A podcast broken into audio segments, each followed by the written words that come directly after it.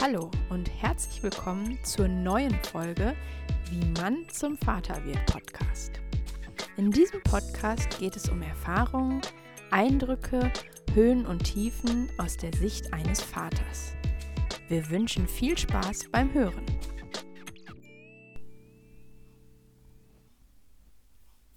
So, heute möchte ich mit dir über Medikamente, Apotheken und Ärzte sprechen. Warum da eine eigene Podcast-Folge? Ich habe mir einfach gedacht, da gibt es einige Sachen, die ich unter diesem Thema relativ gut komprimieren kann und äh, vielleicht immer mal wieder nochmal darauf zurückkomme. Dann hast du erstmal so einen groben Überblick, was dich erwarten könnte oder was vielleicht auch nützliche Alternativen wären.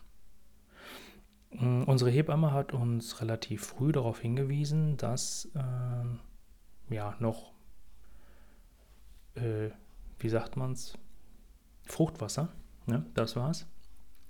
Fruchtwasser halt in äh, dem Magen auch sein kann und es dann halt sehr stark oder was fast alle Kleinkinder oder was heißt Kleinkinder, alle Babys haben mit Magenschmerzen zu kämpfen, weil der Magen erstmal einmal noch nicht ausgebildet ist, genauso wie der Darm nicht ausgebildet ist und das Fruchtwasser nicht verdaut werden kann oder sehr schwer. Und das gibt halt Probleme. Und diese Probleme äh, äußern sich halt in Magenschmerzen und Geschrei. So, das kann man nicht komplett abstellen. Äh, man kann dem Kind aber dabei helfen, eine gewisse gesunde Magen-Darm-Flora aufzubauen und das halt im schnelleren Verlauf als, ja, man wartet einfach ab, bis es weg ist. No. Wir haben da eine Magenkur empfohlen bekommen und zwar ähm, Tropfenform, 16 Tage hintereinander, einmal am Tag, fünf Stück. Ähm, und das Produkt heißt Bigaya. Dazu halt ein kleiner Disclaimer, ne? ich bin hier kein Arzt, kein Apotheker, sonst irgendwas. Bei Fragen, was da in die, in die Richtung angeht, bitte euren Kinderarzt oder Apotheker des Vertrauens nochmal genau fragen. Ich erzähle hier nur aus meiner ja, privaten Perspektive die äh, uns empfohlen wurde und äh, ja, spiegelt keinerlei Handlungsempfehlung dar. Genau, diese Tropfen haben wir über diese 16 Tage kontinuierlich eingenommen, oder nicht wir, sondern unser Kind. äh, und wir haben da einige Veränderungen gemerkt. Das heißt, es wurde erst am Anfang schlimmer, dann wurde es irgendwann besser. Nach dem Absetzen hat man gemerkt, okay, da hat sich jetzt was getan aber nach ein paar Wochen kam das dann wieder. So, ähm, meine Mutter, ach, meine Mutter, die Mutter, also meine Frau, hatte äh, noch eine Entzündung leider. Die musste medikamentös behandelt werden. Das heißt mit Antibiotikum. So. Das natürlich erstmal nicht gut, weil in der Schwangerschaft wird natürlich darauf hingewiesen, ne, das und das soll man nicht machen und hier und wenn krank die Mutter, dann wird schwierig zu behandeln. Ja, das ist aber nicht viel besser, wenn das Kind geboren ist und es wird gestillt. Weil da muss man auch genauso darauf achten, als wie wäre es im Körper. So. Äh, heißt, da mussten wir uns natürlich erstmal so ein bisschen auch abstimmen. So, und ich muss ganz ehrlich sagen, ich war da komplett strikt dagegen, dass meine Frau Antibiotikum nimmt und das Kind schon in so frühen Monaten, Wochen äh, mit irgendwelchen Medikamenten vollgestoffelt, die ihr nichts helfen, sondern nur ihr, also der Mutter. Ähm, da hatte ich ja doch ein bisschen dran zu knacken, muss ich ganz ehrlich sagen, weil das fand ich nicht gut. Ähm, es ist ein Präparat gewesen, was stillende Mütter nehmen können. Es ist aber auch so, dass man nicht hundertprozentig sagen kann, dass nichts in den Organismus des Babys kommt. Wir haben es nicht testen lassen oder sonst irgendwas. Nur der gesunde Menschenverstand sagt ja, wenn man eine Entzündung in den Körperteilen wegkriegen muss, was das Kind aber auch braucht, und zwar der Brust,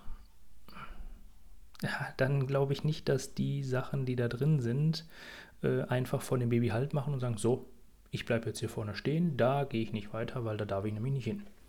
So, heißt, wir machen diese gleiche Kur nach der medikamentösen Behandlung nochmal für das Kind. Das ist natürlich ein bisschen blöd für die kleinen Würmer, weil man muss die halt so ein bisschen zwingen, äh, diese Tropfen zu nehmen. Und da gibt es zwei Arten, die wir herausgefunden haben, wie man den kleinen äh, Kiddies die Tropfen verabreichen kann, ohne dass die die wieder ausspucken. So, es geht halt einmal so leicht im Schlaf, wenn die nicht komplett weg sind, nicht, dass die sich irgendwie verschlucken oder sowas, sondern wenn sie kurz vorm Eindösen sind, dann drückt man die Wangen so ein bisschen zusammen, dass der Mund aufgeht und dann träufelt man die Sachen da rein. So. Die zweite Sache ist, wenn die halt nöllig sind. Weil wenn die nöllig sind, können die sich auch nicht verschlucken, weil es dann einfach immer ganz viel, also auf jeden Fall hat es bei uns das nicht gemacht, äh, ganz aufgeregt war und äh, den Mund halt weit geöffnet hatte von dem Nölligsein und deswegen hat die gar nicht mitbekommen, dass sie sozusagen äh, ja, Tropfen verabreicht bekommen hat. Und wir haben uns dann immer eine Liste gemacht, Liste ausgedruckt, Datum hingeschrieben, abgehakt, dass man auch, wenn der eine oder der andere äh, einfach da ist und denkt, oh, Tropfen genommen, jo, Liste geguckt, abgestrichen, alles klar, für heute ist es durch. So. So haben wir das gemacht. Äh, es gibt auch noch andere, wir hatten auch noch ein anderes Präparat genannt bekommen. Hm, Namen weiß ich jetzt aber leider nicht mehr. Da gibt es auch viele verschiedene und man muss wahrscheinlich auch gucken, so ein bisschen, verträgt es das Kind, kommt davon irgendwie, was ich, hm, Durchfall oder kriegt es davon Magen-Darm erstmal, ne? Man weiß es ja nicht. So, da auf jeden Fall einen guten Kontakt zur Apotheke haben. Und das wäre auch der zweite Punkt, äh, wo ich auf jeden Fall eine Empfehlung aussprechen möchte. Fragt doch mal bei euch in der Ortschaft oder in der näheren Umgebung eure Apotheke, ob die ein Konto haben. Also das heißt, ob die ein Kundenkonto für euch erstellen. Viele machen das ganz gerne, gerade so diese ganzen Ketten. Äh, also was heißt Ketten, aber ne, die halt irgendwie in einer Art Verbund sind. Äh, wir haben zum Beispiel bei uns äh, im Örtchen haben wir eine, die mit einer in einer näheren Innenstadtumgebung zusammenarbeitet und die tauschen sich sozusagen aus. Das heißt, ich kann sowohl da in der Stadt als auch hier bei uns äh, die gleichen auf die gleichen Produkte zugreifen, die ich schon mal gekauft habe. Das sehen die dann sozusagen. Ich brauche dir nur den Namen sagen, dann können die da reingucken und dann kann ich da auch, äh, was weiß ich, Sachen auch zu uns nach Hause schicken lassen. Aber was ich da ganz pfiffig dran finde, ist einfach äh, ein Preisvorteil. Wenn man ein Kundenkonto hat, man kann natürlich auch alles abbestellen. Newsletter, Post, Werbung etc. Habe ich alles nicht gemacht. Ähm, dann kriegt man 3%. Oh, ich sag mal so, in der heutigen Zeit, wo wir gerade mal so ein bisschen wieder in einer Energie Energiekrise stecken, äh, besser haben als brauchen, würde ich mal sagen. Und durch äh, die Zeit jetzt, ähm, die wir jetzt schon ja, mehr oder weniger Medikamente für die Kleine und die Mama holen mussten, hm, ist da schon richtig was zusammengekommen, weil manche Sachen sind auch echt nicht günstig. So, und da dann mal 3% abgezogen bekommen, das hat uns schon einige Euros gespart. Also ich habe es mal so grob durchgerechnet, aber so 20, 30 Euro haben wir uns alleine davon hm, gespart, dass wir in dieser Zeit die Medikamente, die sie eh nehmen musste oder halt auch Präparate, was weiß ich nicht was, ne? Äh, alles, was man da halt so kriegen kann. Manchmal war es ein Kühlpack. So, oder manchmal war es, war es eine Creme. Klar, die locken natürlich auch einen damit, dass man auch immer wieder dahin geht.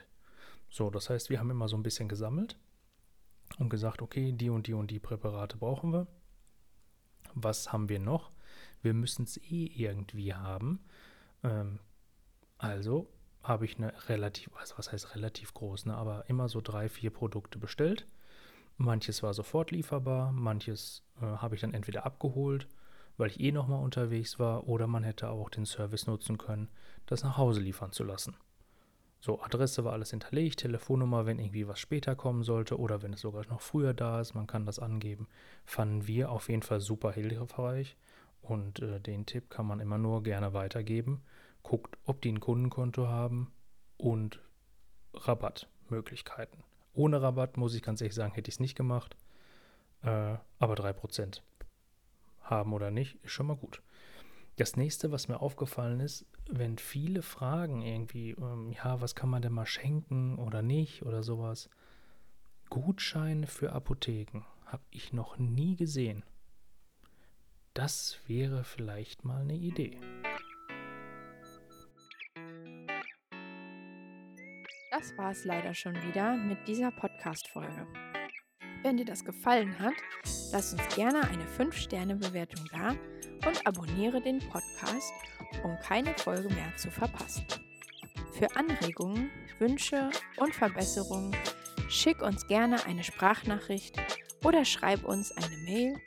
Die Adresse findest du in den Show Notes. Alles Gute und bis zum nächsten Mal.